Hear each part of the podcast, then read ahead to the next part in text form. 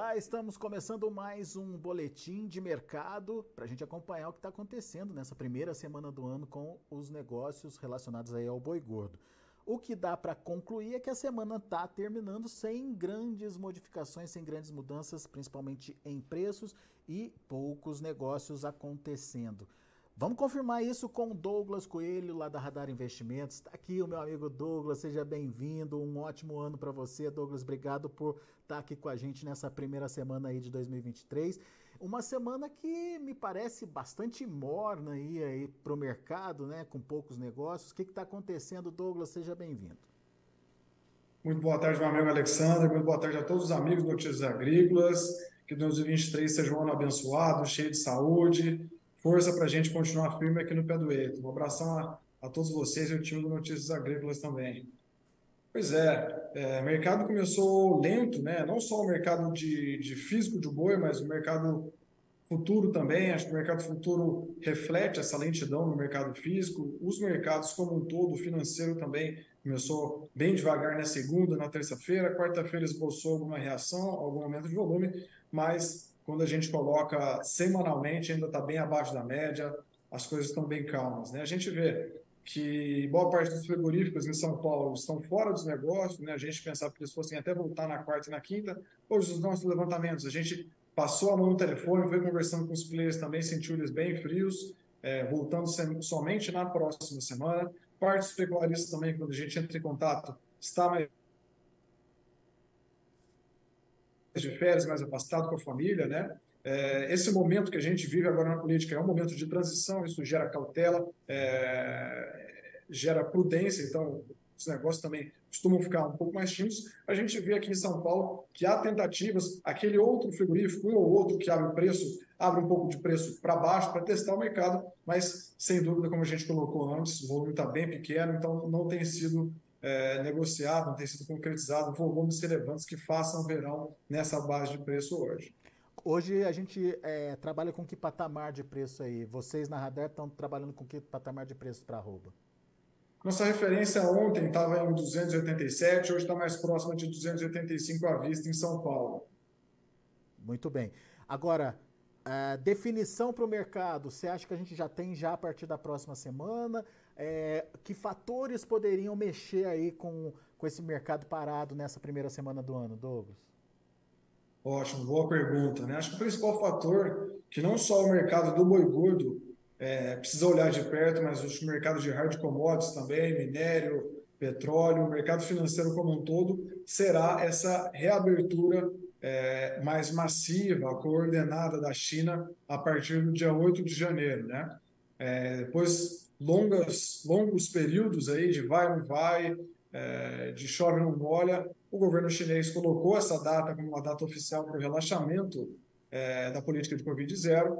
Então, a partir de 8 de janeiro, a gente vai começar a ter uma sensibilidade maior de se essa política vai ser eficaz, se ela vai ser duradoura, se vai trazer reflexos no aumento de movimentação e circulação de pessoas e mercadorias na China, se isso pode trazer um reflexo também no mercado de carne bovina, né? já que é sabido que a carne bovina lá, culturalmente, tem ganhado atração nos últimos anos, mas é mais consumida em restaurantes, fora do lar, é, e, e, ainda tem um consumo per capita é, pequeno, concentrados nos centros aí que tem maior renda disponível. Então, essa reabertura da China vai ser crucial para a gente ter uma sensibilidade do apetite do nosso principal importador de carne bovina, que é a China, a partir do dia 8 de janeiro. Né? E quanto mais tempo tiver reaberto, quanto mais detalhes a gente tiver é, da manutenção dessa reabertura, é, mais firmeza a gente pode ter é, em relação é, a fome desse nosso importador. Outro ponto Ô, também Douglas, que é, da... a gente acredita... Ô, Douglas, desculpa, antes da gente falar do outro ponto, qual é a sua perspectiva pessoal em relação à China aí?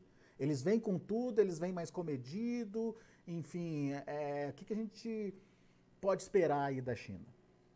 Ótima pergunta. Quando fala da China, a gente tem que fazer uma ressalva, uma caixa preta, né? Enfim, é um país gigantesco que tem uma divulgação limitada de dados, mas a nossa opinião aqui é que vai ser uma abertura mais vigorosa, uma abertura que vem com tudo, como você bem colocou, né?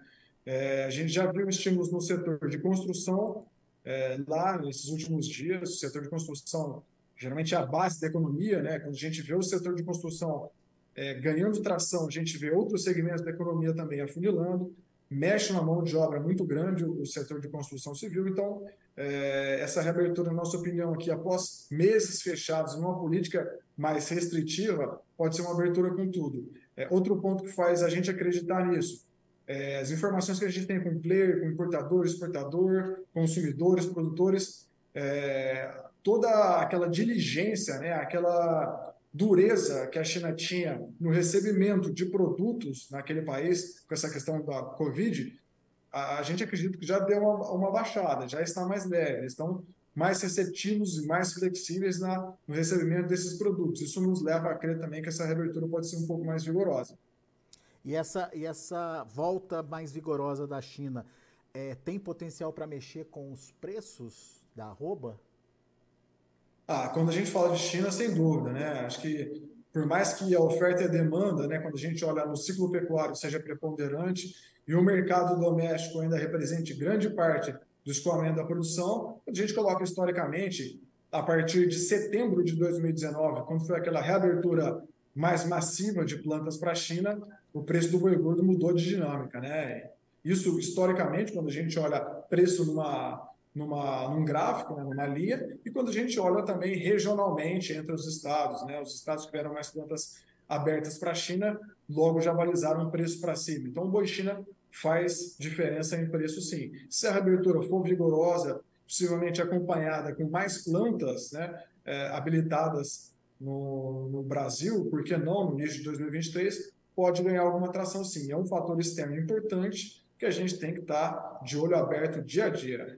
É, e uma coisa que a gente tem ouvido aqui no Notícias Agrícolas, queria até ouvir a sua opinião sobre isso, é que é, uma volta vigorosa da China não necessariamente vai encontrar um, um, o boi é, pronto, o tal do boi China à disposição deles por conta é, do, do, do, do, perfil de produção nesse momento, que é o gado a pasto. Né? Isso faz sentido? Isso de alguma forma pode também ajudar a incrementar os preços, Douglas?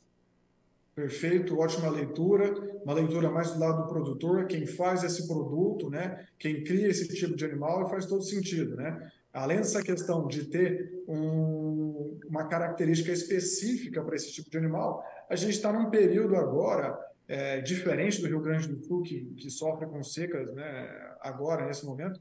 No centro-sul brasileiro como um todo, quando a gente olha São Paulo para cima, aí São Paulo, Minas Gerais, Goiás, Mato Grosso, a gente está tendo uma dinâmica de chuva abundante, com frequência, com volume, diferente do cenário que a gente via em 2022 e muito diferente do cenário que a gente viu em 2021, que foi um ano de muita seca. Então, ao contrário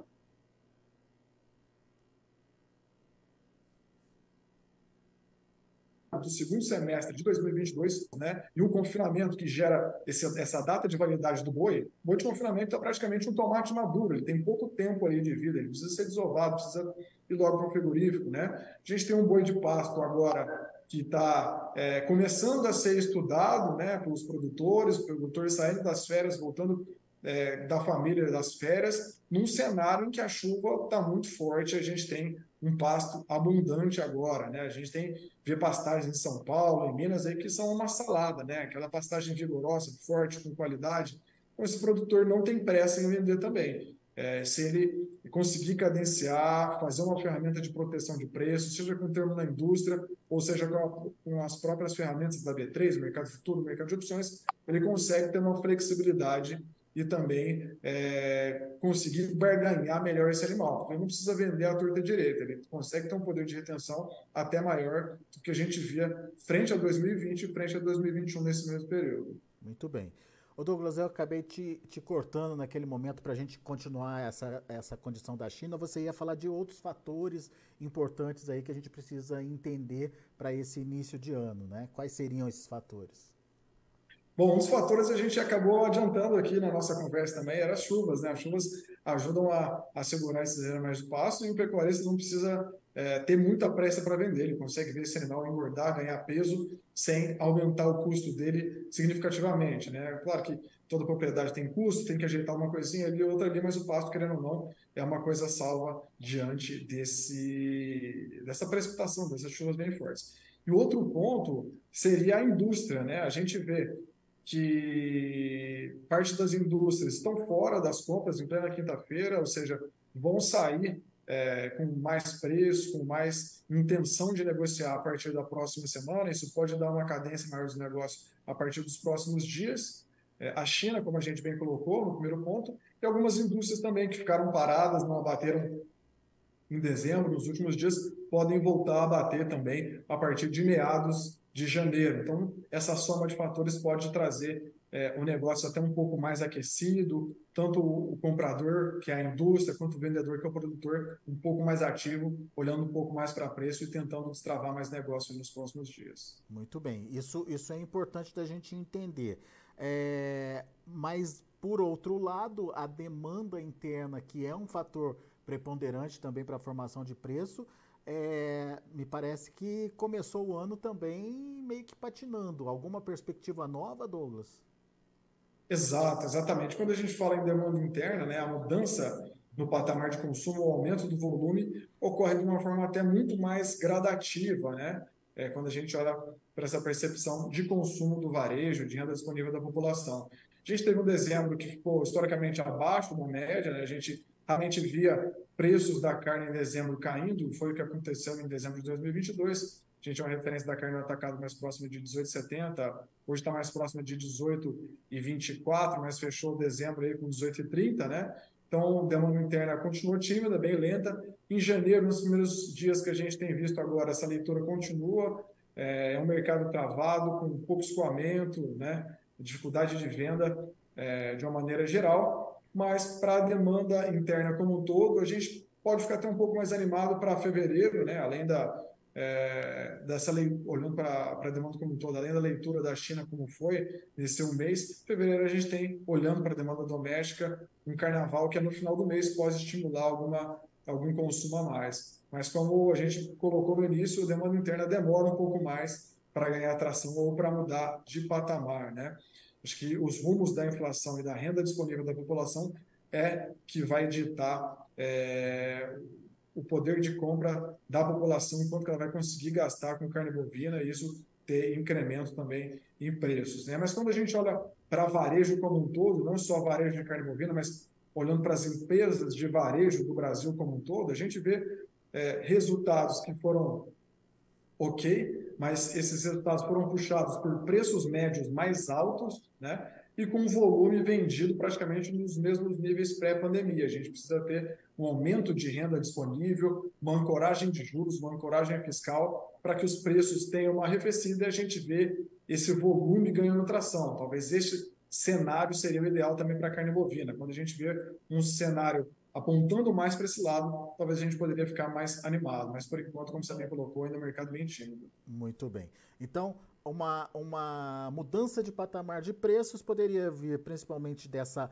volta da China com mais vigor aí ao mercado brasileiro e uh, também dessa perspectiva de uma oferta mais controlada por parte do produtor por conta uh, do, do, do, das boas condições de pastagem que existem hoje uh, no Brasil. Mas qual que é a sua expectativa em relação a esse potencial de mudança de patamar? Podemos ver preços é, voltando aí a, a buscar é, níveis históricos ou não, Douglas? Ano passado a gente viu o primeiro semestre é, bombando, né?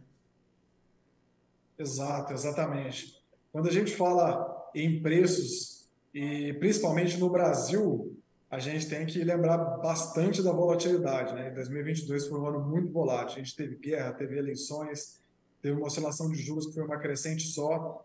É, para janeiro, pensar num patamar de preços voltando para o boi historicamente altos é bem difícil. Por quê? Porque a gente tem um cenário de muita incerteza em relação à transição política. Eu acho que o pecuarista agora está pisando em ovos também, até mesmo quando ele olha para a reposição da fazenda dele, para a venda desses animais. Está tendo muito desdobramento ainda. A gente tem uma renda disponível da população mais limitada, a gente tem pagamento de impostos, a gente tem as dívidas assumidas nos, no ano anterior, né, os presentes do ano anterior, a gente tem se programar também material escolar da criançada. Então, geralmente, é, janeiro é um mês de renda mais enxuta, né, um, um mês que não, não destravaria tanto valor. Mas olhando para fevereiro, se a gente tiver uma notícia positiva da China, ou seja, a reabertura foi consistente foi mantida até fevereiro, está rodando bem, não vai ter mais fechamentos. Por que não a gente ter alguma ou outra abertura de plantas é, que estão na fila para ser habilitada aqui no país? Né? Pode ser mais um gatilho. E o consumo doméstico voltando em atração aí no final de fevereiro, com um gatilho da exportação, a gente pode ver alguma, da exportação não, do carnaval, a gente pode ver alguma reação sim da rouba, né? Talvez não a níveis históricos, mas começar pelo menos colocar a cabeça para fora do rio, dar um sinal de melhor aí. Mas realmente, janeiro, a gente tem vários fatores, a gente tem uma série de fatores que limitam um pouco mesmo é, a força dessa rouba em curtíssimo prazo. Muito bom. Douglas Coelho, meu amigo, obrigado mais uma vez pela sua participação. Sempre bom te ouvir. Volte sempre. Contamos com você ao longo de 2023 com as análises da Radar Investimentos aqui para gente. Eu que agradeço pela oportunidade mais uma vez, meu amigo. Reforça nossa parceria aqui Notícias Agrícolas Radar Investimentos. Contem conosco no que precisar. Um forte abraço. Grande abraço, Douglas. Até a próxima. Tá aí, Douglas Coelho, Radar Investimentos aqui com a gente. É, Douglas contando como é que foi essa primeira semana de negócios, poucos negócios, poucas referências aí para os preços da arroba. Talvez esse direcionamento comece a acontecer mais a partir é, da semana que vem. A gente precisa ficar atento. E, uma, é, e um dos fatores que é, deve reativar aí esse andamento do mercado é a volta da China às compras. E daí a pergunta é com que é, apetite a China vem ao mercado e se esse apetite vai ser suficiente para fazer os preços subirem. O Douglas também é, relatou aí a questão da oferta, que apesar de ser um ano com maior oferta, nesse início de ano, a possibilidade de gerenciamento de entrada de animais é, é, maior por conta da boa condição das pastagens, principalmente no centro-norte do país, onde as chuvas têm beneficiado aí o desenvolvimento dessas áreas. A gente vai ficando por aqui, mas antes deixa eu mostrar para vocês como estão os negócios lá na B3. Douglas disse que os negócios seguem parados, com poucos, é, com poucos contratos sendo é, fechados. A gente percebe isso na movimentação também é, dos contratos. Olha aí, janeiro e fevereiro só tem movimentação. Nesse momento, 284,40 para o janeiro, com queda de 0,35%, e o fevereiro, R$ 286,50, com queda de 0,49%. Os demais vencimentos ainda sem referência. O indicador CPEA, volta lá, o indicador CPEA é, acabou encerrando o dia de ontem com queda de 1,79% a R$ 288,20. São os números de hoje do mercado do boi. A gente fica por aqui. Lembrando que o mercado está em andamento lá em São Paulo ainda e, portanto, não é a finalização dos preços lá na Bolsa, lá na B3. Daqui a pouco a gente volta com outras informações. Na sequência tem João Batista Olive com Tempo e Dinheiro.